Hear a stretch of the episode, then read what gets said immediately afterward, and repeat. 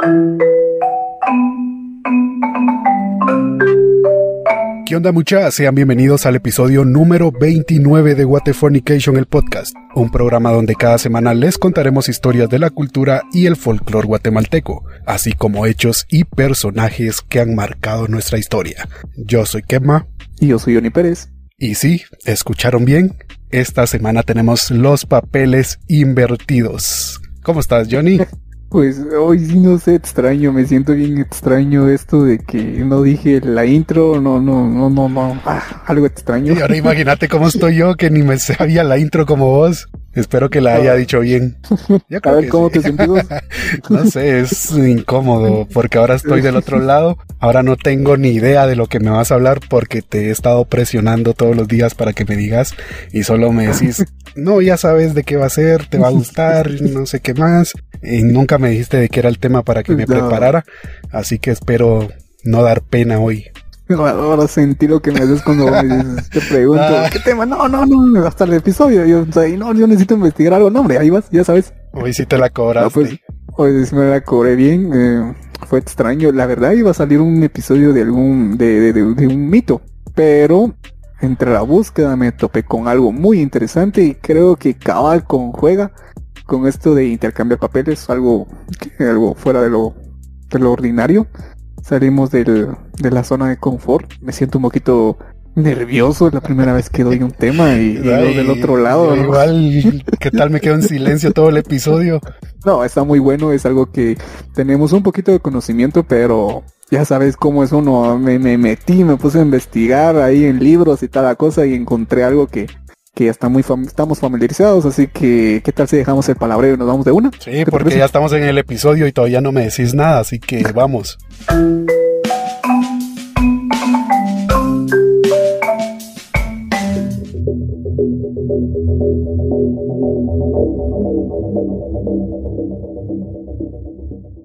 Cuando hablamos de magia, brujería o espiritualidad maya, normalmente no somos los que no somos tan creyentes, no los damos, no le damos importancia o incluso hacemos un mal chiste. O lo primero que se nos viene a la mente es el famoso machimón o personas que hacen amarres o algo parecido o algún mal. Pero la realidad es otra y como siempre nunca dejará de sorprendernos. Y es que nuestra bella Guatemala se presta para esto, ya que en todos los lugares de nuestro país hay más de algún centro espiritista que incluso en radios locales como nacionales, algunas emisoras dan espacio para promocionar este tipo de cosas. Sí, de hecho, eh, mi mamá todos los jueves va a la hora santa. Y bueno, yo no voy, pero yo tengo que ir a traerla porque qué feo que se me regrese de noche. A veces pongo el radio porque tengo ahí estaciones locales, pero resulta que esas estaciones donde ponen música urbana, música comercial normalmente durante el día, en las noches dan un giro completo que ni te lo imaginas. Yo tengo esta radio guardada y ¿por qué están hablando de esto? Resulta que están hablando como de amarres, de brujería, que sí, mire que nosotros podemos orar para que usted llegue bien a los Estados Unidos, para que consiga empleo, para que consiga el amor. Y me quedo viendo la estación y digo, pero sí es esta la que yo escucho normalmente. Así que te creo, te doy eso de que hasta en las radios lo escuchamos, es muy común. Exacto. Y eso fue el punto que me llevó a investigar este tema porque también estaba escuchando una emisora en especial y de la nada es a partir de, las 7 de la noche empecé a escuchar este tipo de cosas, me empezaron a hablar de lo que vos mencionaste ahorita y fue lo que me dio la curiosidad de saber de dónde provenía o por qué o qué, qué poderes tiene, por qué otorgan esos, esas cosas. Ajá. Y bueno, buscándome ahí, pues encontré un municipio que está cerca de la ciudad capital, conocida como el pueblo de los espíritus, la tierra de los brujos, o la tierra de la magia, ya que ahí se pueden encontrar brujos, guías espirituales mayas, expertos en la magia negra y muchas cosas más. Entonces dije, bueno, aquí debe haber algo, pero ¿por qué hay tanta mar aquí? ¿Por qué la brujería aquí nace como si fuera, qué flores en el campo? Y me topé con un montón de información, pero me quedaba igual. Y dije, ¿por qué? ¿Por qué brujos? ¿Por qué le, dicen brujos? ¿Por qué les dicen eh, guías espirituales mayas? ¿De por qué la magia? Y me puse a investigar ahí un chingo y ¡pum! Caí en la pelotita. Pero antes de continuar, sacame de una duda. Dijiste que había una ciudad cerca de la capital. no se me viene a la mente cuál es, a ver. A ver, lo vamos a dejar de último porque sin contexto no me vas a entender nada. Pero ahora ya me quedé con la duda de cuál es ese lugar porque nunca lo he escuchado. Bien, lo has escuchado. Bueno, tal vez sí, pero no sé qué de eso se trata. Me compartiste ahí de una persona que andaba ahí caminando en esos lugares, pero antes de avanzar te quiero hacer una pregunta y ya como que calculo tu respuesta. Pero igual te la voy a hacer porque me gusta presionarte con estas es de que si creo en algo no. sí, exacto. ¿Crees en la magia o brujería? Eh, yo lo veo de otra forma, no tanto como tirar un hechizo, un amarre, algo así que te funcione, sino la veo de otra forma que ahorita no sé si te la podría explicar como yo la comprendo, pero digamos que eh, mitad mitad, no como tal como la imaginamos, como tipo Harry Potter, sino es otra forma de comprenderla, pero te podría decir que mitad mitad. Sí, no. Eh, ahí estoy, que me puedes convencer en el episodio. Y aquí tocas un punto muy importante, algo de, de lanzar hechizos y amarres. Es que eso es lo primero que se nos viene a la mente cuando hablamos de brujería. Hechizos y amarres. sí, los famosos amarres. Eso fue lo primero. Pero es que eso fue, eso nació después. Pero eh, tiene un, un inicio y no fue así no es la primera vez que hablamos de este tipo de cosas. En el episodio número uno y en el número 10 comentamos un poco sobre esto, de personas que eran como brujos también, que se convertían en animales, y bueno, a Mashimon que también lo, lo asimilan mucho con la brujería y la magia. Episodio número uno y episodio número 10, mucha. Y aparte de que más adelante vamos a hacer algo más para completar esa trilogía. Sí, es que esto es grande, es increíble, pero sí es grande. bueno, pero, pero para continuar les contaré un poco de, de la historia del origen, porque si no, no, no, no nos vamos a entender de la brujería en Guatemala. Cómo comenzó, cómo dio inicio toda esta onda, porque es muy diferente a otros países, es diferente a Estados Unidos, porque en Estados Unidos los brujos y brujas pues tienen que son personas de la tercera edad con nariz alargada, verrugas en la cara y vuelan escobas. Sí, yo creo que tiene que ver pues, con la cultura de cada país. Exacto, en Europa es eh, como lo pintan los libros o novelas de Harry Potter, que también vuelan escobas, pero tienen varita, tiran hechizos. En otros lados que los inventan brujas que son personas que han se han desfigurado y andan ahí atacando gente y toda la onda. Y es que el origen de la brujería en Guatemala o la palabra brujería no es igual a otros países nada que ver, es muy diferente. Y para eso nos vamos a ir a muchos años atrás. Todo comienza ya por el año de 1871. Tras aproximadamente 50 años de la independencia de Guatemala, los pueblos indígenas quedaron bajo el gobierno de los generales, líderes políticos, proceso de modernización, la disposición de tierras, el trabajo en fincas, conversión religiosa, migración, violencia, entre tantas cosas que ya sabemos cómo sufrieron los pueblos. Bueno, ese tema es para otro capítulo. Aquí es muy delicado tocar ese tema. Ya lo hemos comentado antes. no va al caso, pero sí. Fíjate que yo me imaginaba que me iba a decir mucho tiempo antes, pero tal vez es otro tipo, como te decía, otro tipo de brujería, porque si nos vamos a los tiempos de los mayas, seguramente ellos también tenían sus rituales que hoy en día se podrían considerar también como brujería o algún tipo, alguna variante de eso. Exacto. me imaginaba que iba a ser mucho antes. 1800 y, pico está cerquita. Recordate que, la, que los españoles fueron los primeros en oprimir a todos estos pueblos y fueron los que trajeron la religión a estas tierras. Sí, sí, sí. Entonces, para ellos todo, bueno, para la iglesia en general, para la religión en general, todo lo que hacen fuera del contexto de la Biblia es satánico, es malo, no, no es bueno para la, para la persona. Esto siempre no lo ha dejado en claro y ha seguido así. Y ese es el impacto que ha tenido la conversión religiosa con las etnias mayas, que fue lo primero que vino primero aquí en, Guatemala. Aquí te convertías o mirabas qué hacías, pero te convertías sí o sí. No dieron mucho, muchas opciones. no había opción, o te convertías o te mataban. Así de fácil. no hay mucho, porque y desde que, desde que las iglesias se establecieron en Guatemala, pues fueron los primeros eh, estar en contra de las costumbres y tradiciones de los pueblos indígenas. Aunque la acción católica y las iglesias pentecostales no consiguieron destruir la religión maya tradicional, sí provocaron tensiones y conflictos con las autoridades en muchas comunidades mayas y quichés. Todos sabemos que quichés y cachiqueles son los pueblos más grandes de ese entonces. Bueno, eran los pueblos más grandes de ese entonces y fueron los primeros en ser oprimidos por la sociedad. También cabe recalcar que la iglesia o la religión siempre ha tenido poder y voto con los gobiernos. Sí, aunque digan que no, pero así es, así se da. Sí, digan que, y eso viene desde nada antes. que ver que están separados. Siempre ahí sale, ponete, ya sea un pastor o ya sea el obispo, como aconsejando a los del gobierno. Entonces, de cierta forma, manipulan al gobierno. Entonces, la religión siempre ha estado a mano de los, de los políticos y todo eso. Se oye malo, pero, pero así es. es parte de. Bueno, yo sé que me vas a preguntar, ¿y esto qué tiene que ver con la brujería? Sí. no, ya me lo imaginas que sí. Aquí voy a, analizando y uniendo cables y ya me imagino que sí tiene mucho que ver.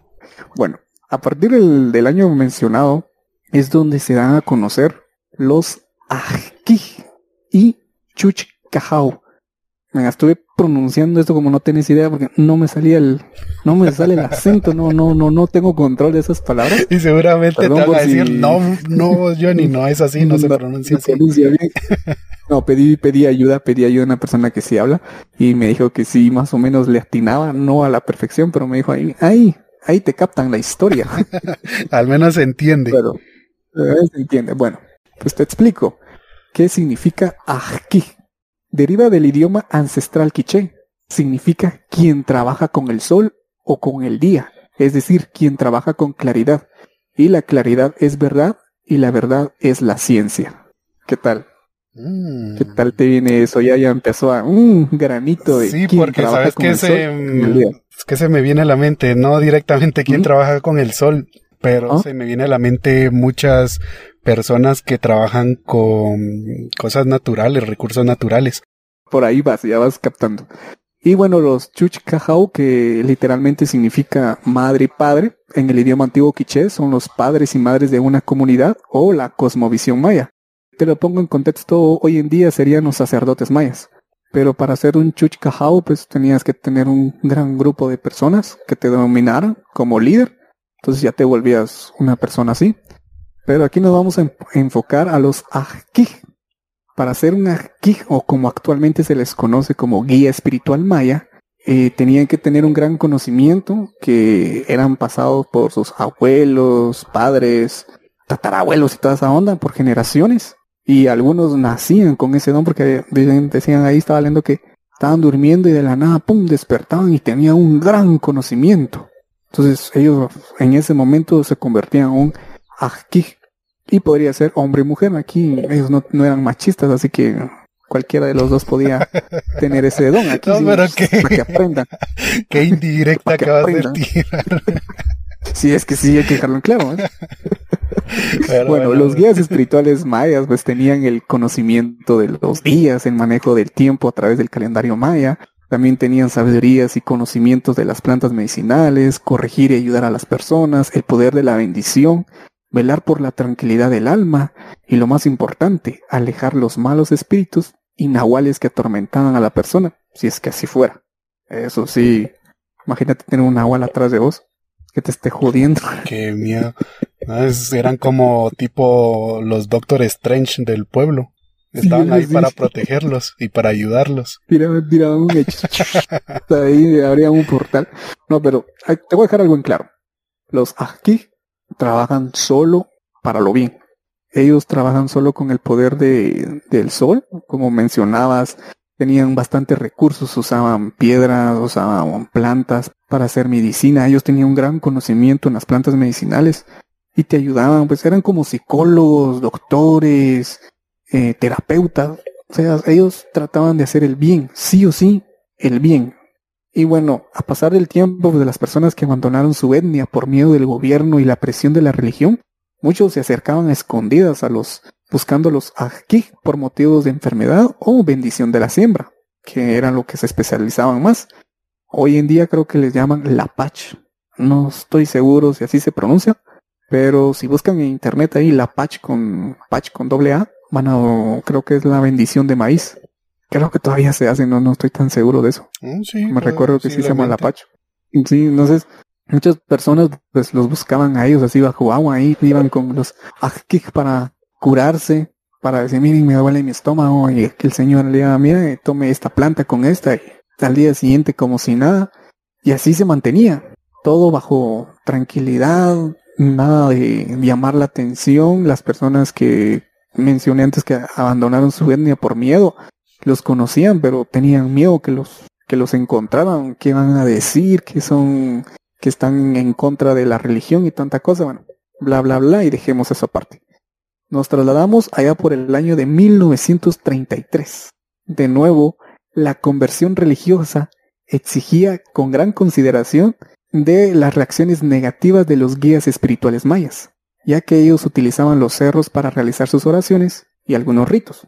La conversión maya, en la conversión maya, perdón, la, conversión religiosa para esos años ya era más estable, ya tenía muchos seguidores o feligreses, como, como normalmente se les dice, ya tenía bastante gente y le decían, miren mucha, no vayan con los guías espirituales mayas, ellos van en otra onda, aquí solo importa la religión, aquí solo importa Dios, aquí solo importa Jesús, todo lo que están haciendo ellos no está bueno.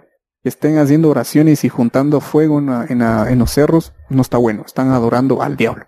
Eso era, lo que como algún tipo de ritual pagano seguramente. Sí, para ellos. Pero si les pasaron esto, les empezaron a, a tirar así indirectas a los guías espirituales mayas. Y ellos tranquilos, ellos estaban ahí diciendo, no mucha, nosotros no estamos haciendo nada, no chinguen porque si no va a haber reacciones. Y estaban así, vino las religiones, la um, conversión religiosa que se le llamaba en ese entonces, estaba presionando, presionando y empezó a meter eso a la gente, no vayan, los guías espirituales mayas son pecadores, ellos no tienen la bendición de Dios, empezaron a tirarles así insultos. Entonces, algunos aquí no les gustó la idea de cómo lo señalaban y utilizaron su conocimiento ancestral como método de venganza. Y ahí es donde la iglesia los llamó brujos, nombre con el cual se le dominó a los guías espirituales que utilizan sus poderes para la venganza y causar daño. Eh, según la iglesia, se volvieron malos. Se volvieron malos. Bueno, la iglesia los forzó. Y aquí, aquí te voy a interrumpir porque te quiero hacer una pregunta y esta va más para vos que respecto al tema. No sé cómo lo mires con todo esto que me estás contando. ¿Crees que estas personas aquí, creo que lo pronuncié eh, bien, se volvieron realmente malos o es que la iglesia los tildó a ellos de malos como para intentar combatirlos? Fue la iglesia que los, los presionó. Ellos trataban de ignorar esto, pero vos sabes que a veces no todos tenemos el mismo carácter, no todos tenemos esa paciencia pues yo digo que más de alguno dijo, no, ya, está aquí. Si quieren tomarnos así, pues van a tomar un poquito de, de este jarabito. Pues le tiró una, no sé decir si una maldición o algún hechizo. Ya sabes cómo se pone la, la iglesia o los que son, esto, ¿cómo se llaman estas personas que son adictos a esto de estar metido en la iglesia 24/7? Mm, serían como fanáticos, ¿no? Así, extremistas, fanáticos. También de estos y fueron los que se fueron en contra y los tacharon a tal punto de llamarlos brujos y ya esa palabra es ya como que queda más marcado a, las personas. Pues, yo considero y tal vez creo que sí fue la misma iglesia que presionó y cuando presionó y pasó lo que pasó pues ya no sabía qué hacer así que mejor seguir culpando. Mejor continuar con el plan cómo nos vamos a echar para atrás y ya hicimos todo esto. Sí, y, al ver que sí, de verdad tienen algún tipo de poder, es mejor ahí echar en contra que lo que queda. Eso es, bueno, yo así lo veo y así lo entendí. No sé cómo lo mires vos también. Sí, creo que podría ser más por eso, que ya iba muy avanzado. Ya le habían metido a la gente toda esta creencia y como echarse para atrás, mejor continuar con el plan. Así, y así fue. Porque Continuando, es los que se conoce que varios aquí, bueno, en este caso ya brujos, provocaron maldiciones familiares y comunitarias que tardaron mucho tiempo en recuperarse. Era aquel enojo de, de los aquijes diciendo, bueno, están chingando, bueno, tomen ahí, voy a, ¿qué? Envenenar no, suena muy feo. Bueno, voy a hacer que el cultivo no dé bien este año. Y capaz, varias personas agrícolas no tuvieron un buen cultivo. Entonces, ahí viene la iglesia, ah, no, eso fue culpa de los brujos. Y así. No, aunque sean cosas que nada que ver, tal vez los culpaban. Ajá, entonces, bueno, dijo uno, bueno, si tanto nos echan la culpa, hoy sí vamos a, a recibir esto, es un hechizo y pum, el cultivo se fue. Entonces ya empezaron a provocar maldiciones, ya empezaron a hacer el mal. En ese momento y dejan de, y dejaron de ser aquí a llamar los brujos. Y te voy a dar un dato curioso. Los primeros brujos, bueno, que se tiene conocimiento en Guatemala, surgieron en Nahualá y Samayac. Esos dos lugares. Ese último lo he escuchado bastante por ser la tierra de los brujos. Así les llaman, no es que él esté diciendo que sea tierra de brujos. Así se les conoce. Pero de Nahualá me sorprende, no sabía de Nahualá eso. Mejor continúa con la historia porque ya quiero saber qué más viene. Nahualá, te va a sorprender Nahualá, yo también me sorprendí bastante y hay una anécdota que está muy buena. Pero bueno, continuemos.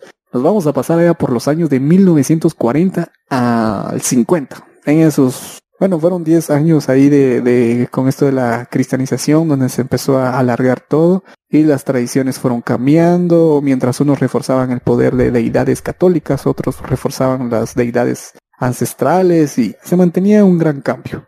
Los brujos, ahora sí, los brujos tenían que adaptarse a la modernidad guatemalteca, ya que no los dejaban hacer nada porque ya estaban tachados y tampoco los dejaban ir a los cerros, porque decían, si ese brujo va al cerro va a ir a maldecir algo, va a hacer el mal. Entonces ellos ya no podían, ya no tenían libertad y, también ya no eran este aquí, porque también ya, ya, no, ya no tenían el derecho de ser, de llevar ese nombre. Sí, porque habían, hecho el mal.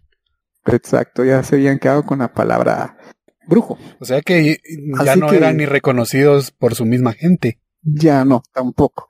Así que los que decidieron tener el camino del mal ahí, camino de los brujos, pues cambiaron su vestimenta y empezaron a ofrecer sus servicios a personas particulares con tal de ganar un poquito de dinero, sin importar el daño que hacían. Ahí ellos empezaron ahí, bueno, ¿qué querés vos? Fíjate que yo quiero esto, pero no lo puedo tener. Yo te lo, te lo consigo, yo te lo, yo puedo hacer, pero necesito algo a cambio. Y ahí fue donde empezaron los brujos a trabajar. y en su vivienda. ya por fin voy entendiendo por dónde va todo esto, porque te soy sincero, me costó agarrarte la onda. Yo decía, ¿de qué brujos me está hablando? Porque la brujería seguramente viene desde mucho antes. Pero sí, ya te comprendí a qué brujos te referís. Y es a los brujos populares, a los comunes que conocemos hoy en día por ahí va la cosa, es que entre más estoy contando, vas, más se va armando sí, ahorita ya voy armando en mi cabeza todo y ya va teniendo sentido. bueno, la cosa es que esto de, de, ofrecer sus servicios no, no les duró mucho, porque ahí hubo, hubo un tipo de batallas de brujos espirituales, ya que algunos tenían y usaban la sabiduría ancestral para realizar sus trabajos, y a otros les pagaban para combatir esos trabajos. Entonces estaban ahí, llegaba una persona, mira, yo quiero que ese tal fulano se le caiga el pelo. Y el aquel, se me está cayendo el pelo, no, iba con otro brujo. Mano, me está cayendo el pelo aquel, me echó brujería. Viene aquel, pum. Era un combate, imagínate a Harry Potter echando hechizos. es que así me los imagino, de verdad. No sé por qué, pero no me los puedo imaginar de otra forma. Sino me los imagino tirando hechizos con varitas. Bueno, la cosa es que ellos empezaron ahí, ya la gente empezó a decir, ah, es que ese es trabajo de brujo y tanta cosa. E incluso los guías espirituales mayas trataban de hacer una limpia y eliminar todas las malas vibras que realizaban los brujos. Aunque ellos sí conocían las fórmulas porque era magia ancestral, ancestral maya quiché. Entonces ellos sabían cómo, pero ellos decían que no se metieran con esas personas porque ya no eran parte de ellos. Ellos ya se inclinaban al mal. Ellos hacían el mal sin importar a quién. Y los espirituales mayas, pues, mm, ellos se trataban de darle una limpia. Ellos sí, ahí sí te pasaban el huevo, chilca. ¿Cómo así? Hasta... ¿Cómo así que te pasaban el huevo? No, pero qué bueno que haces esa aclaración de que estos que se conocen como brujos son completamente diferentes a los verdaderos guías espirituales mayas, los que solemos ver eh, cuando van a unas ruinas o algún sitio arqueológico. Ellos sí son reales, o sea, son los de verdad. Sí. ellos vi, ellos traen a raíz de uh, generaciones atrás. Sí, estamos hablando que viene desde la cultura de los mayas. Sí, que la han exacto. por eso heredando. sí, por eso te decía, los guías espirituales mayas, ellos siempre buscan la luz. Ahora ya estos, los brujos, que antes conocían todo este, eh, valga la redundancia, conocían todo este conocimiento cultural ancestral, pues lo empezaron a usar para el mal. Fue la idea que ahí estuvieron dándose penca y los brujos, ahí le tiraba uno, rechazaba otro y así estuvieron. A los inicios de los años 60 empezó a popularizarse la brujería. Junto a esto también se incluye la Biblia, pues a través de ello se dio inicio al conocimiento de los libros satánicos, los cuales empezaron a mezclar con el conocimiento ancestral maya y también los nuevos conocimientos de libros extranjeros como el vudú, pactos con demonios, Santa Muerte, pociones de transformación. o sea que ahí se puso bonita la magia en Guatemala. Aquí es donde ya la gente empezó a llamar brujos a todos. Bueno, antes de seguir vamos a aclarar que los brujos o los etzaki utilizaban conocimiento ancestral para hacer daño. Eso sí, ellos no iban a los cementerios a poner ahí un muñequito con un montón de clavos. Ellos no hacían eso todavía. Eso hay que aclararlo. Ellos utilizaban como método de que te doliera el estómago, tuvieras dolor de cabeza, o que tus siembras no dieran el fruto. Pues así pasaron los años 60 hasta los años 70, donde entra el clero católico, intentando darle un alto a todo esto porque ya se empezó a hacer un desmadre, ya que estaba todo fuera de control los brujos de la nueva generación utilizaban magia negra en sus ritos. Brujos que hacían pactos con demonios e incluso el mismo diablo para tener más poder. Los brujos de la nueva generación dieron los primeros pasos o bueno, popularizaron las sectas satánicas, sacrificios de animales, e incluso humanos. Bueno, esto es saber si es cierto, ¿va? Como pago para los demonios para tener lo que querían. Al mismo tiempo, la presión de la sociedad, algunos guías pasaron a ser brujos. Pero la misma comunidad les dio un nuevo nombre, y estos los llamaron los ajits. Que se te quede ese nombre, los ajits. Mm, que utilizaron fórmulas. Pensar esto, déjame pensar. Están los uh y los ajits. No, ¿cómo es el segundo? El segundo es ajits. Ajits y ajits. Sí, Para mí es lo mismo. no, no, y son los, primeros. Y el segundo, los que los, los de ahorita son ajits. Ajits. No, es que para mí es lo mismo, pero bueno. No, no, no, son muy diferentes. bueno, estos utilizaron fórmulas mágicas para tener más sabiduría. Pero hay una leyenda que dice que los que dejaron, eh, los que quisieron más bien pasar a este mundo de la brujería tuvieron que pagar un gran costo por la traición a su devoto como Ajki, los cuales les cayó una maldición de transformarse en animal por las noches. ¿Qué te parece eso? ¿De qué región era esta gente? Nahuala. De Nahuala, no, es que sí tiene todo el sentido del mundo ahora. Ahora entiendo el episodio 10 de las personas que se transforman en animales. Por eso te dije, esto va a unir un montón de cosas. No, ya entendí de dónde viene. Bueno, la cosa que donde tuvo bastante impacto de los ajits fue en Nahualá, donde hay un montón de registros y hay uno en especialmente en el año de 1971 en la aldea Shehuyú, en la boca costa de Nahualá, que dice que un vendedor ambulante fue capaz de derrotar a un ajits o brujo que se había transformado en una cabra para tirarlo del barranco, pero el vendedor se sujetó de los cuernos de la cabra hasta el amanecer y así pudo vencer al ajits quien no pudo recuperar su forma humana porque salió el sol y bueno, se quedó como cabra. Lo perturbador de la historia es que los vecinos vieron y escucharon que antes que saliera el sol, la cabra le dijo al vendedor, Discúlpame hombre, no pude vencerte. Yo pensaba que te ganaría fácilmente, pero sos bien listo. Soltame y quedamos a mano que ya me pasé de la hora del límite. la cabra le habló. quedó Sí, la cabra le dijo eso. eso me da más no miedo que estar peleando con una cabra que me hable.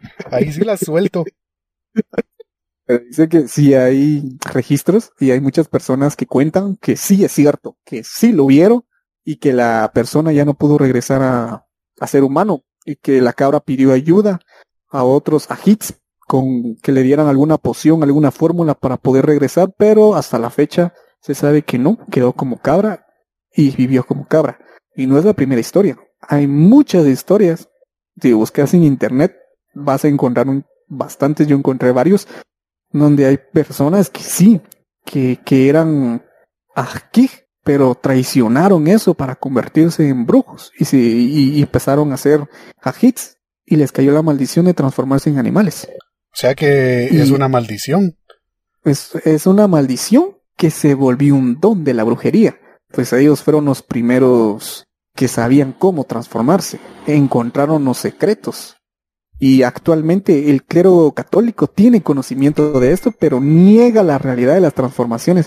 Pero se sabe que los ajits son expertos en la brujería de la transformación. Aquí quiero poner un alto, porque me estás diciendo que estas personas es como si encontraron la fórmula para convertirse en animales. O sea que no fueron ellos los primeros, sino encontraron cómo lo hacían otras personas. La leyenda cuenta que a ellos les cayó la maldición de convertirse en animal. Ellos no escogían el animal, ellos se convirtieron en un animal, así agarró por ahí aleatorio, se convirtieron en un animal. Era como, imagínate como Shrek y Fiona. Cuando Fiona en el día era una princesa y en la noche un ogro. Pues igual fue con ellos. En el día eran humanos y en la, y en la noche se convertían en algún tipo de animal. Pero ellos vieron el, la maldición como un don y empezaron a experimentar y empezaron a crear fórmulas. Y así fueron pasándoselo a otros, a otros y a otros, y otros fueron eh, perfeccionándolo, por así. Entonces ellos se volvieron unos cracks ahí en, en, las pociones para transformarse. Entonces estamos hablando de algo completamente diferente a los nahuales. Eso sí, muy que diferente. Nada que ver, porque los nahuales viene también de mucho tiempo atrás, pero por lo que veo, totalmente diferente. Sí, ellos ya por eso les llamaban brujos. Pero se cuenta que los Ajits no solo tenían el conocimiento de la transformación, sino que también tenían el don de los de las pociones. Y a veces había personas que querían hacer daño, pero no querían pagar a estos Ajits. Entonces ellos se iban con los Ajits y les decían, mire, deme algo. Entonces ellos les decían, bueno, se va a tomar esto, va a hacer esto, pero tiene un tiempo. Y si no lo logra, se va a quedar así. Entonces aquí es donde ya vienen las historias de personas que, que como comentabas, tres vueltas para adelante y tres para atrás y vomitaban su alma y se convertían en un coche, un mono, un gato. Lo que sea. Pero esto fue los ajits que lo, que lo perfeccionaron. Por eso ya después cualquier persona que tenía la devoción de hacerlo, se podía transformar en animal. Nosotros podríamos hacerlo. Pues, yo a mí no me gustaría que animal me tocara. ¿Qué tal me convierto en un coche negro? No, no, no, no. Te agarras a vergazos con tu vecino, ya no te deja convertirte otra vez. No, hombre, y tío, que mis vecinos son cocheros, mano, no. No, estás en chicharrón. sí, me has contado que tu vecino hace chicharrones. ah, un coche gratis, véngase. bueno, continuamos con esto. Sí, bueno, mientras esto pasaba, mientras esto pasaba de los ajits que eran cracks en, en, transformarse. Las religiones estaban preocupadas por sus feligreses porque estaban perdiendo la fe en las iglesias. No encontraban solución. Sí, con razón. Si yo miro que me puedo convertir en animal, me voy con ellos. No voy a Entonces se abocaban, se abocaban a los brujos para buscar soluciones. Entonces la iglesia ahí dijo, bueno, aquí tenemos que hacer algo. ¿Qué va a pasar? No vamos a pasar el resto de la vida así. Y así pasaron 10 años hasta que llegamos a los 80.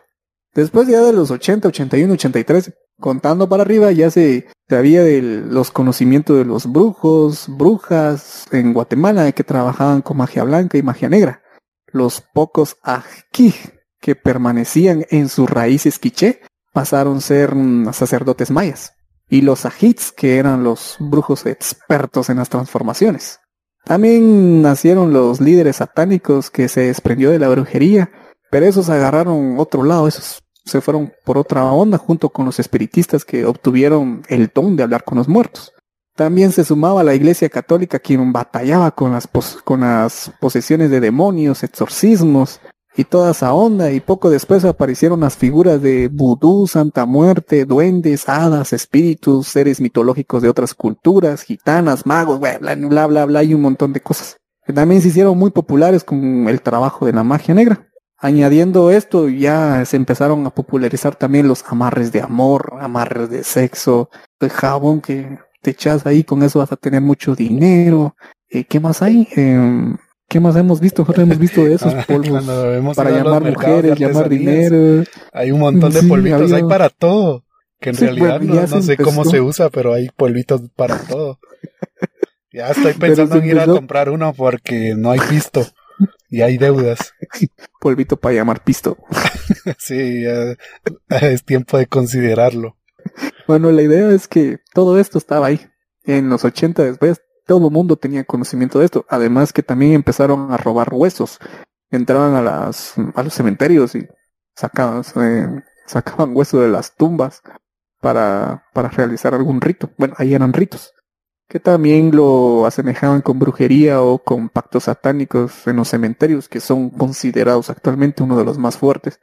Ya me imagino a esas personas yendo a sacar un fémur ahí de XY personas, saliendo del cementerio con un tuesote ahí. eso ya es otro tipo de magia, no, no viene de todo mm. eso, lo traen de alguna otra cultura, que lo aprendieron. Sí, aquí ya viene de... Por lo que me estás contando, no hacían eso. Mm, no, pero aquí es en, los años 80 donde ya se empieza como a globalizar. Pero aquí te voy a, hacer una pausa porque yo me quedaba con muchas dudas y también aquí me aclaré mis dudas y te lo quiero aclarar y se los quiero aclarar a ustedes también. Yo no sé si son muy así detallados al ver algo, pero cuando normalmente sale un documental o, o vemos cosas en la tele o en las redes sociales, las personas que son brujos, por así en comillas, siempre tienen ahí una imagen de, por ejemplo, de Cristo Negro, Cristo crucificado, Virgen María, a la par la Santa Muerte, al otro lado figuritas, rosarios y candelas negras, rojas, un blancas, Amashimo, un chingo de santos. Entonces, yo era mi duda, ¿por qué tienen tantos? Y porque a veces cuando oran, pues utilizan los por ejemplo, Padre Nuestro, el Dios te salve. Como que mezclan todo, es un tipo de sincretismo que quiero hablar de eso más adelante en el podcast. pero sí, mm, no me había puesto a pensar eso, ¿por qué mezclan tanto? Bueno, después de los años 60, nacieron o, dan inicio los brujos de la, de la nueva generación, que así los llaman, brujos de la nueva generación. Pues estas personas de ya están fuera de toda la raíz de la energía ancestral, del conocimiento ancestral. Ellos ya como que ya no siguieron esa raíz. Después de que empezaron el año 60 empezó a entrar de todo ahí, libros satánicos, que la Santa Muerte, que no, estos brujos empezaron a agarrar un poquito de información de todos lados. Empezaron a agarrar magia blanca, magia negra, vudú, eh, ¿qué te puedo eh, libros satánicos, la Biblia, el poder ancestral de los mayas. Ellos empezaron a agarrar un poquito de todo y empezaron a hacer ellos una nueva generación, pues le llaman brujos de la nueva generación. Hicieron un chirmol de religiones. Sí, hicieron un chirmol, no, de sabiduría más que todo, de sabiduría. Eh, sí, sí, sí, Digo que él, por ejemplo, el brujo quería saber cómo hacían los ajits para convertirse en, en animales, entonces vino, los estudiaban. Ah, bueno, estos utilizan esto y esto y esto. Y también este brujo quería saber cómo invocar a un demonio. Bueno, si iba a lo catolicismo y le ah, bueno, ya sé cómo. Eh, que querías un, por ejemplo, que te den un collar para atraer o espantar malos espíritus, que esto es considerado vudú. Tenían que saber un poquito de vudú. Ah, bueno, esto funciona, esto funciona. Que la magia negra dice que candela roja, negras, blancas no sé qué más. Ah, necesito saber de, de esto. El libro que tiraban ahí por magia negra la magia blanca y todo eso, ellos ya empezaron a dejar atrás toda la raíz de la energía ancestral maya. Ellos ya empezaron a dejar todo eso, por un lado. Estoy poniendo a pensar y empezaban con lo que decías del sol. ¿En qué momento llegamos a esto? Exacto. Entonces por eso le llaman los brujos de la nueva generación, porque ellos ya se empezaron a enfocar en más cosas. Ellos querían expandirse.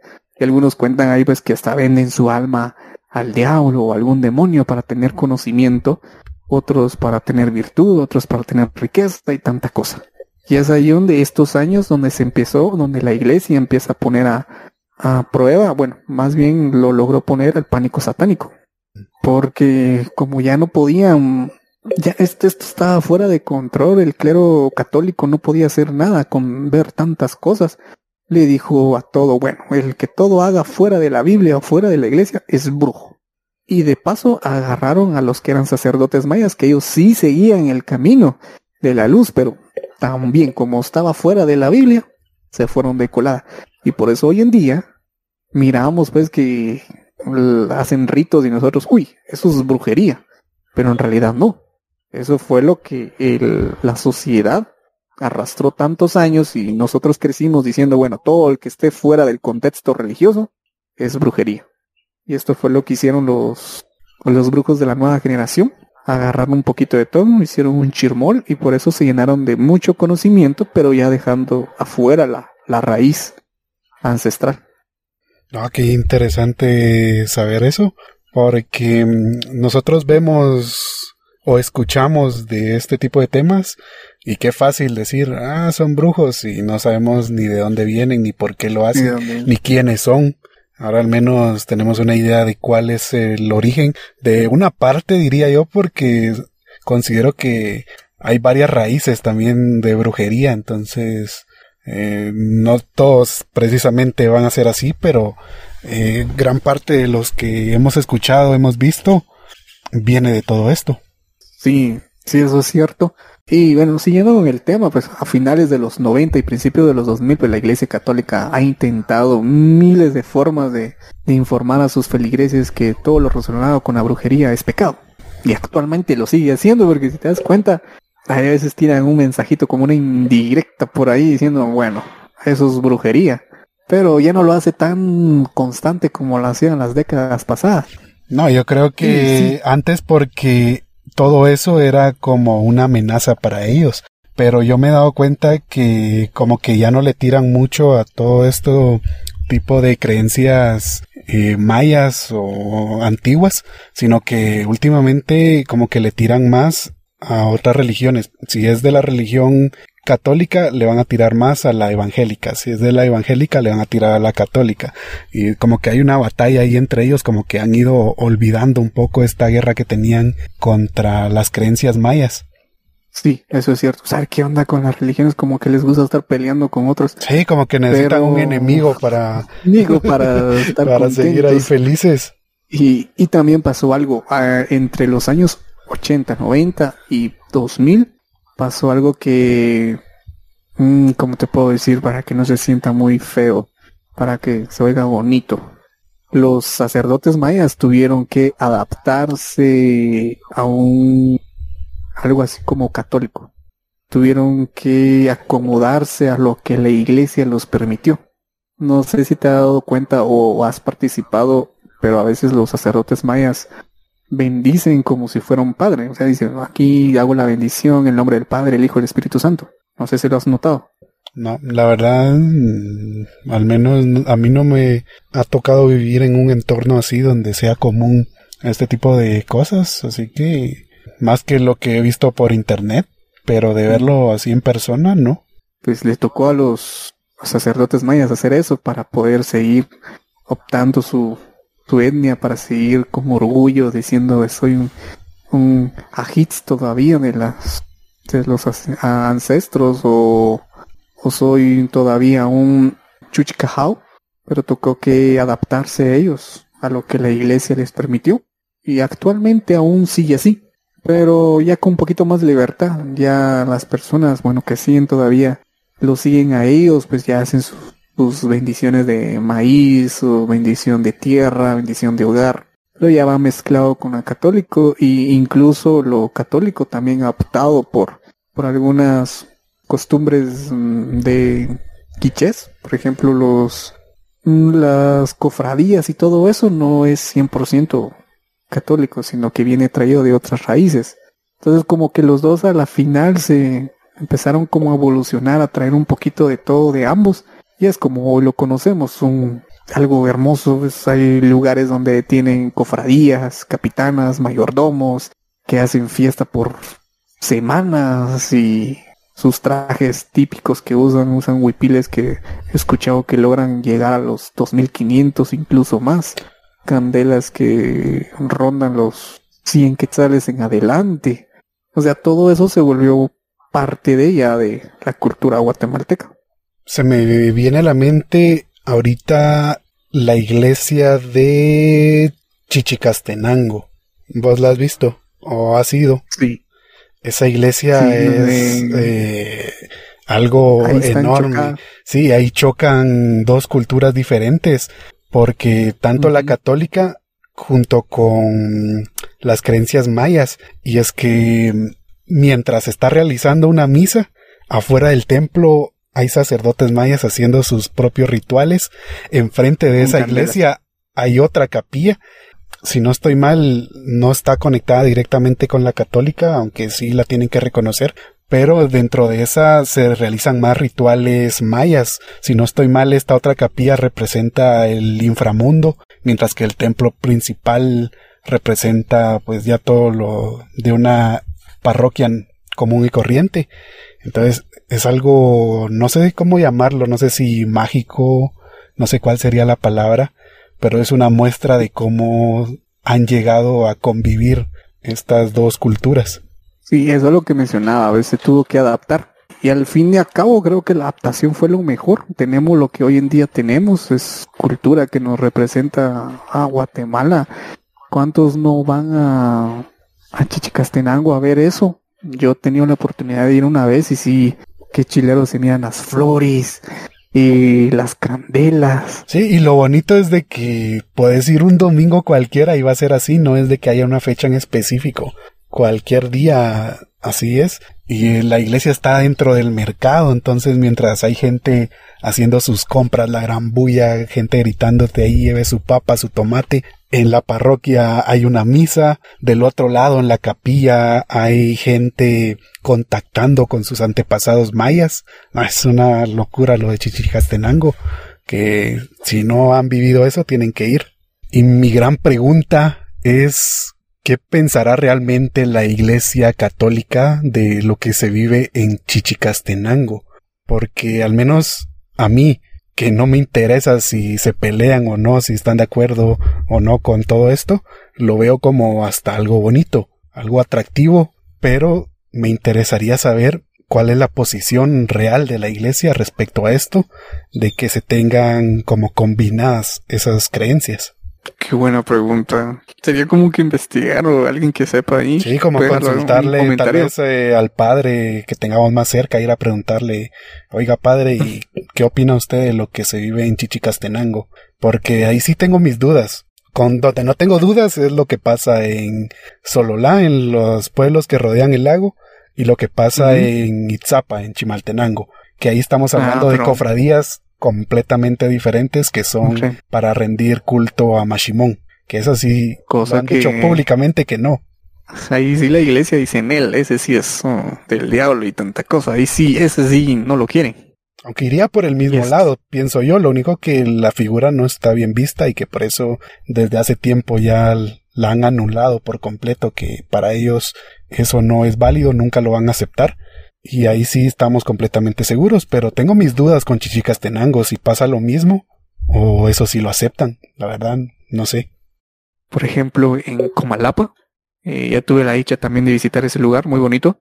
Hay dos iglesias, así como suena, dos iglesias, tal vez lo son de distancia unas tres cuadras, y son igual iglesia católica y las dos funcionan diferente. No, ninguna está conectada con la otra. Y una vez me, dio curiosidad y, tuve la oportunidad ver una persona que vivía ahí le pregunté, ¿por qué hay dos iglesias? Que si al parecer una iglesia se reveló, no le gustaba cómo lo estaban organizando, podríamos decir. Y dijo, ni madres, a mí no me gusta, yo no voy a seguir como dicen del, estas personas del rango mayor Dicen, yo no voy a seguir eso y yo hago mis cosas como yo quiera. Y así hacen ahí. Misma religión, pero iglesias diferentes. y cada quien escoge, escoge a qué iglesia quiere ir. Misma religión.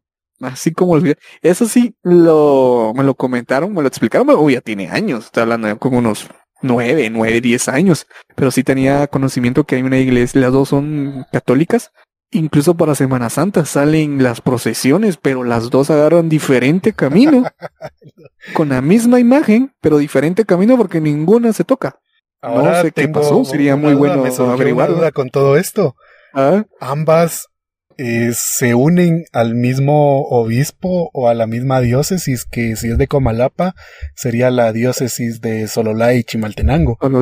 Ajá. Entonces ambas como que se conectan a esa o la que se declaró como en rebeldía porque no quería seguir lo de los demás está como separada que no tiene nada que ver. Necesito ir a Comalapa ahora a investigar eso. No, ya, ya, tuve la dicha de, en ese entonces de conocer los dos. Eh, yo recuerdo que son 10 años, tal vez es menos 5. Ya me está fallando la memoria, vaya, ya ni sé qué estoy haciendo. Pero sí, sí sabía de esto. Y por eso te digo, ni la iglesia sabe cómo controlar en sí misma, pero logra la manera, tiene la manera de meter a sus feligreses esa chispita de decir si no pertenece o es fuera de la iglesia, eso es del diablo, eso es brujería. Y también ha optado las otras iglesias, por ejemplo, evangélica, mormona y otras cosas. También si no se basan en la Biblia, si está fuera de la Biblia, es, es diabólico o es brujería. También estas, estas religiones también han optado por decirle eso a sus seguidores. O sea, para ver que si están marcados así si le llevan con ganas a esto. sí, no, que... Pero, Qué feo. pero sí, todo esto pues, es el inicio de la brujería y pues, como comentabas al principio, allá vámonos para, movámonos, vos querés ir al, al, municipio popular que es considerado como la tierra de los brujos que se encuentran en el departamento de Suchitepeques. Sí, yo quiero ir, pero vos no. Que ahí muchas personas van en busca de solucionar pues sus enfermedades, amor, economía, pues y también hay tirarle una maldición a una persona que te caiga mal. Es Samaya que está a tan solo 158 kilómetros de la ciudad capital. Pues ahí encontrás brujos, chamanes, guías espirituales. solo. Solo eso. sí, pues ahí encontrás un montón. Ahí, como te comentaba, comentabas brujos, chamanes, guías espirituales mayas, personas que leen el tarot personas que se dedican también totalmente a la magia negra y también pues personas que hay guías espirituales que te quieren hacer una limpia, los que sí son guías espirituales. Y bueno.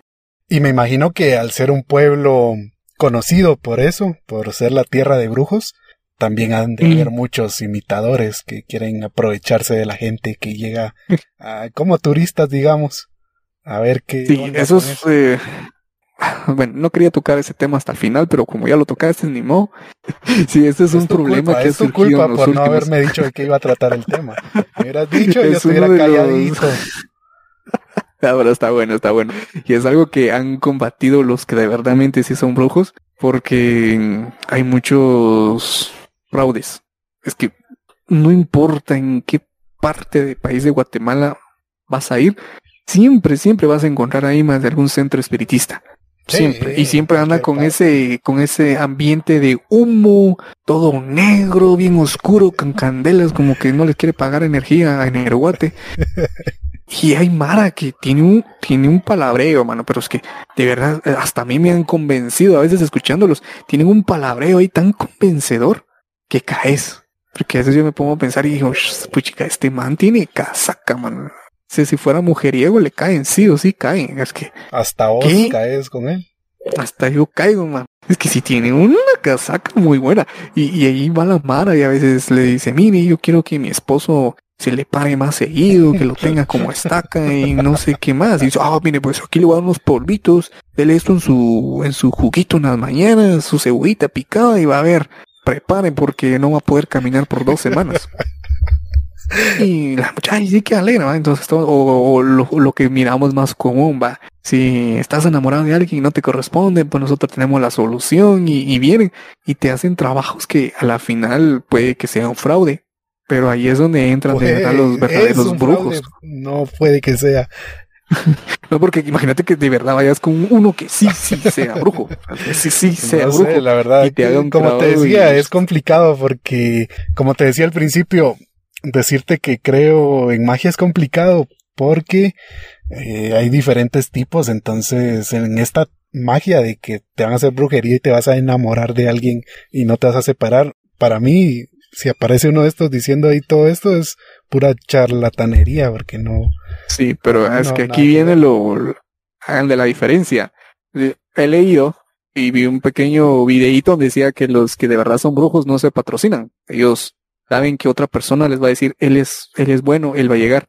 Pues ellos dicen que la mayoría que, que anda ahí hablando, patrocinándose en todos los lugares, pues solo buscan dinero. Y a veces los verdaderos brujos no buscan dinero, sino que buscan algo más, algo más apreciado. Por ejemplo, eh, llegas vos y le decís, bueno, yo quiero ser millonario, tener mucho dinero. Bueno, dame a cambio tu alma. ni le menciones esto a un mi familiar que te he comentado, porque seguro va. Ay, no, yo siempre el de la lotería, ¿no? Sí, siempre te he platicado de un familiar que tengo de que eh, habla cosas así extrañas y te he hasta mandado audios cuando voy con él. Sí. Y se pone a decir un montón de cosas que me lo imagino que si no se dedicara a lo que se dedica, no tuviera su profesión, creo que andaría por allá, tendría su localito para hacerte todo tipo de brujería porque convence, la verdad que sí, yo me baso en él y todo lo que te dice busca cómo conectarlo y al final hasta vos decís, ah, sí, es que sí tiene sentido. Tienes razón. sí, es que dice cosas que las conecta tan bien y ahora imagínate a alguien que se dedica a eso, que toda la vida trata de hablar de estos temas, ¿cómo lo manejará de bien? Eh, estando metidos en ese rumbo, en ese ámbito, como que generas confianza y eso, y ese, esa sabiduría. Pero bueno, como te comentaban, Samayak eh, es, pues, pues, es conocido. Yo creo, creo que ahí encontrás mm, estos centros espiritistas como si fueran tiendas a cada esquina. Porque ahí están todos lados, ya la Mara ya lo ven eh, normal, pues ya es parte de, de su cultura y ya saben que los llaman la tierra de los brujos. Incluso también por ahí encontré en internet que hay tutuqueros que llevan stickers o que trabajan para ellos. Es un tutuquero te mira ahí que no sos del lugar para y te dice, mire, pues, ¿qué está buscando? Yo lo puedo llevar. Yo conozco un señor o una señora que hace ese tipo de trabajos. Mire, le cobro, ¿qué? Cinco quetzales y lo llevo hasta la puerta de su casa. Y así. Se los llevan y, las personas con tal de buscar un, buen curandero, un buen brujo, un buen chamán, o un buen guía espiritual, pues pagan y, muchas personas de ahí, de, de Samayac, pues viven de eso, eso es su negocio, utilizan su vivienda como centro de capillas o salas de espera espirituales. La mayoría, pues, como todos, garantizan su trabajo con mucha confiabilidad y pues es un fuente de ingreso económico bastante frecuente en esa área, porque llevan muchas personas de, de todo el país de Guatemala, pues, bueno, la mayoría ahí llega a buscar soluciones. Imagínate, vos querés ir ahí y nos confundan y... No, no, no, yo ahí mira de una vez a mi lista negra de cuadernos, no ir a Samayac. No, ya no, a punto de preguntarte estaba si te animas a ir. Yo sí me voy, como para ir a grabar.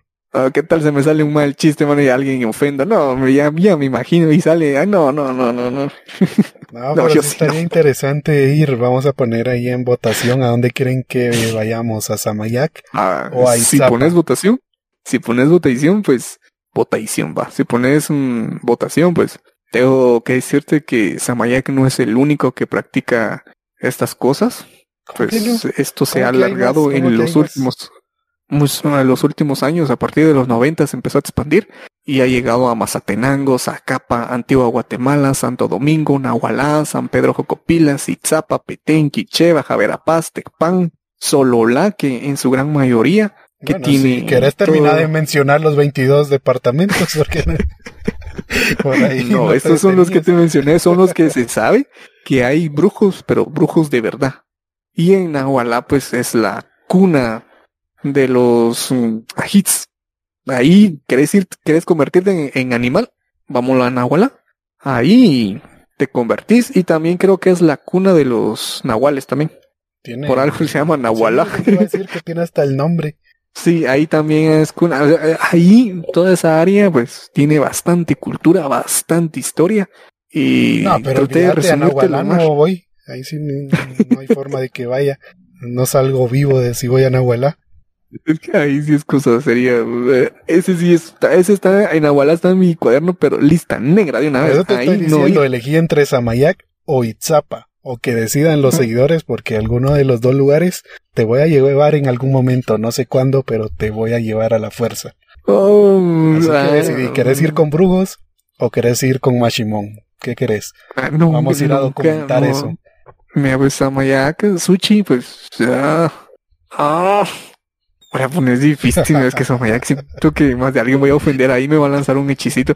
Al menos, ¿qué puedo hacer con, con Itzapa, Mashimon? ¿Qué puedo hacerle? Tirarle una moneda, darle un cigarrito. Sé que no me va a hacer nada, pero que imagínate que me tope con alguien que es de verdad seriamente brujo y diga, este me cae mal. ¿Qué tal me tiran un hechizo de, un hechizo sexual ahí que ya no se me pare o algo así? No, es, nada, ese sí, es que todo lo que tiene que ver con el mal, no sé por qué, pero no tengo mala experiencia con eso, Ah, pero bueno, así es como inició y terminó la, la brujería en Guatemala. Bueno, tengo que decir que tal vez no dije todo, no dije nombres, es que de verdad es bastante y bastante historia en la cultura maya.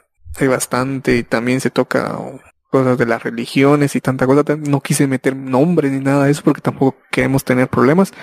Pero sí, así nace la, la brujería, magia y hechicería. Eso creo que no, hechicería no, pero sí más la, la brujería en Guatemala muy interesante. A mí me gustó bastante cuando lo estuve investigando. Por eso te dije, vamos a unir creo que dos episodios y un cuentazo. Más, yo creo que unimos bastantes de los que tenemos y hasta los que vienen. que, que, venían tres por ahí que también se tocan un pelito. Mm, pero no, no tanto, no, no tanto, pero hay uno que sí vamos a tocar bastante tema de esto, que lo falta planearlo todavía.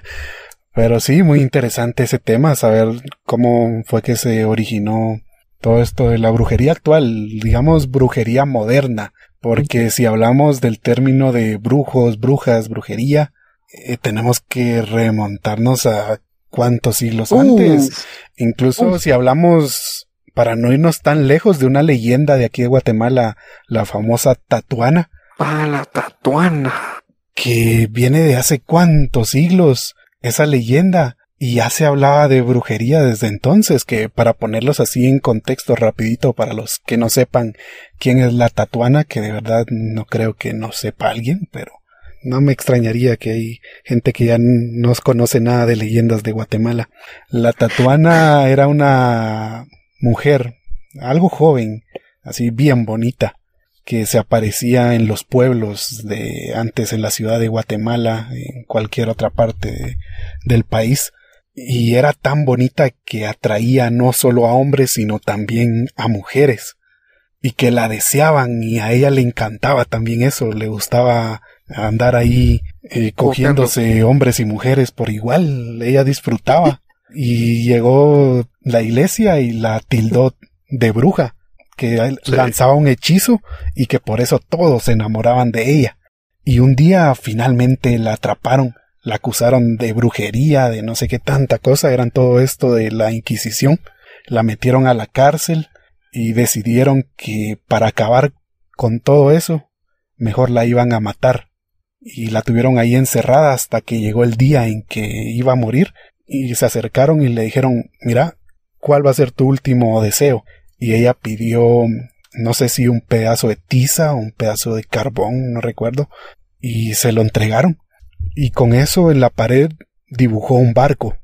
Y junto con el barco algunas frases, mm, no recuerdo ahorita muy bien la leyenda, tendría que investigarla de nuevo.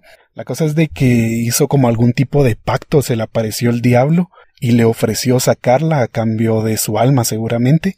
Y ese barco que ella había dibujado como que se volvió realidad, empezó a llover todo, se inundó, y cuando la llegaron a buscar, Solo vieron cómo el barco se alejaba con la tatuana que había logrado escapar gracias al diablo. Entonces, es una leyenda que ya tiene, uff, añales, siglos, y desde ese entonces ya se usaban los términos de bruja. Ahora la pregunta es, ¿será que es una leyenda o en realidad, de verdad? No, yo creo que es más una leyenda, pero bueno, ya de tanto que hemos visto ya ni se sabe. Eso es lo bonito de las leyendas que podría ser ficción, podría ser real, mientras la gente lo crea, se siguen manteniendo vivas. Sí. Y hoy en día todavía se sigue, sigue Mara, sigue buscando este tipo de personas. Sí, sí, sí. Como vos decías, ahora sí, saber de, verdad y saber si, si de verdad sí son brujos brujos o solo son personas que tienen conocimiento y dicen que pueden hacer cosas hoy en día se sigue oyendo bastante y a muchos les da así como miedo, pero yo pienso que también se ha mm, normalizado bastante gracias a la cultura popular, series, películas, música Mm, de todo sí. tipo. Ya vemos esto tan común, por ejemplo, el caso de tu mamá y de nosotros, que fue por vos que empezamos a ver la serie de Sabrina. Hablaban Ah, de sí. brujería, satanismo. Imagínate tu mamá que es bien católica, que vea eso y lo vea tan normal. Entonces Sí. es una muestra de que todo eso se está normalizando y ya no se ve como antes. Ah, sí, pues también mira Lucifer, creo que terminó todo eso. Sí, pero Eh. Lucifer alta serie y a vos no te gusta. Es que lo sentía muy largo. Lo de, lo de Sabrina sí es Sí, muy cierto, largo, porque es el que mira a Riverdale. es cierto. No, bro, es que era. Creo que me pidió la, la cuenta de, de Netflix, yo se lo di y empezó a ver qué miraba. Pero como a veces la miraba a ver tele, pero ni, ni, ni cuenta. Hasta que una vez te comenté, mi mamá vino de misa y anda viendo ahí al señor oscuro pareciéndose de la nada con Sabrina. Y vio las, ¿qué son? Cinco, tres, cuatro temporadas de Sabrina Sí, cuatro. por ahí, pues lo vio completo y me dijo, ah, qué chilera esa, esa cosa. Y no, todos los días se miraba un capítulo. Y a veces, a veces mm, le ponía la misa de mi abuela ahí en la tele, en el área local, le ponía la misa de mi mamá y miraba. Pero ni solo escuchaba al padre hablar. Lo demás le pelaba y decía, ah, eso me aburre. Y se iba a sentar y ponía Netflix y cuando miraba seguía con su serie. Y yo me quedaba así como yo pensé que no le iba a gustar, pero no, lo, lo mira normal. Ah, pero sí está curioso eso de cómo se ha normalizado, que hasta cierto punto está bien para seguir a la larga permitiendo pues que no se pierdan tradiciones, porque vamos a eso de que por toda esa mente cerrada que hubo en esa época, se perdieron muchas tradiciones aquí en Guatemala, que por suerte hubieron muchos que las mantuvieron vivas, estos sacerdotes mayas que vos mencionabas, los reales, que siguen haciendo todos sus rituales, siguen viviendo como lo han aprendido generación tras generación. Y pues ya esto que hablamos ya es otro tipo de brujería que muchos hasta eh, se lo inventan con tal de sacarle dinero a la gente, que creo que fue el gran tema de hoy, conocer la historia de esas personas como es que hoy en día existen y se les da el término de brujos. Traté de explicar un poquito que, que existen varios. Los hits, eh, aquí, los brujos modernos y, bueno, bueno, la cultura vudú que viene de, si no estoy mal, de África. Sí, de África. Hay un chirmol que vino a ser aquí, pero, es curioso. pero porque- los que más abundan son los, los, los brujos de la nueva generación, que tienen un poquito de conocimiento de todo, pero hay varios estafadores también se agarraron de eso para poder sacar dinero más que toda la gente, pero así que si ustedes quieren o tienen curiosidad de ir a visitar uno, primero vean bien con quiénes van, porque no vayan haciendo que, que sea un estafador y solo dinero les vaya a sacar. O si van a hacer sus amarres, pues. Pero, a decime, ¿qué tal te pareció el tema? Qué episodio tan bueno, de verdad que yo sabía que ibas a hacerlo re bien cuando decidimos cambiar los papeles y ya veo por qué no me quisiste decir nada para darme la sorpresa con cosas, con historias, términos que nosotros hemos ido aprendiendo también. Es que este podcast nos ha ayudado para aprender bastante y ahora tenemos una nueva historia que nos ayuda a saber por qué surgen otras cosas de las que ya hablamos y que tal vez en su momento no lo sabíamos. Y así creo que con el tiempo vamos a ir aprendiendo más y más y más y más. Y bueno, lo importante diría yo, sería muy bonito que se respetaran todas las creencias, pero por naturaleza estamos acostumbrados a defender cosas. Por eso es de que muchas religiones no permiten a otra y están ahí, son muy celosas y no pueden convivir unas con otras.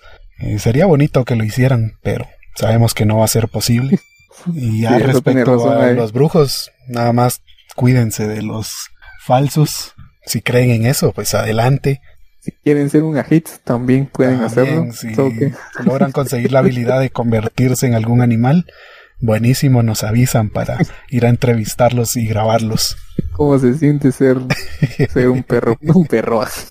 No, hombre, no, es que me ves, yo, a mí sí me daría miedo convertirme en perro, en coche. Bueno, en esos dos más que todo. Porque te Y hacen eso de tacos. lo que te pueden hacer. Sí, te pueden imagínate que tenga mala suerte, entonces eh, eh, ahí sí le tendría mira, una cabra no ahí sí me gustaría porque hay tipo señor oscuro ahí en la noche y tal la onda, pero lo demás no. Déjame decirte que primera vez que, que hago esto, porque siempre vos sos el que te encargas de investigar y a veces solo me das algunas cosas para que termine de, de implementar, pero sí me gustó bastante y espero que a ustedes les vaya a gustar también. Creo que podemos hacerlo más seguido o no.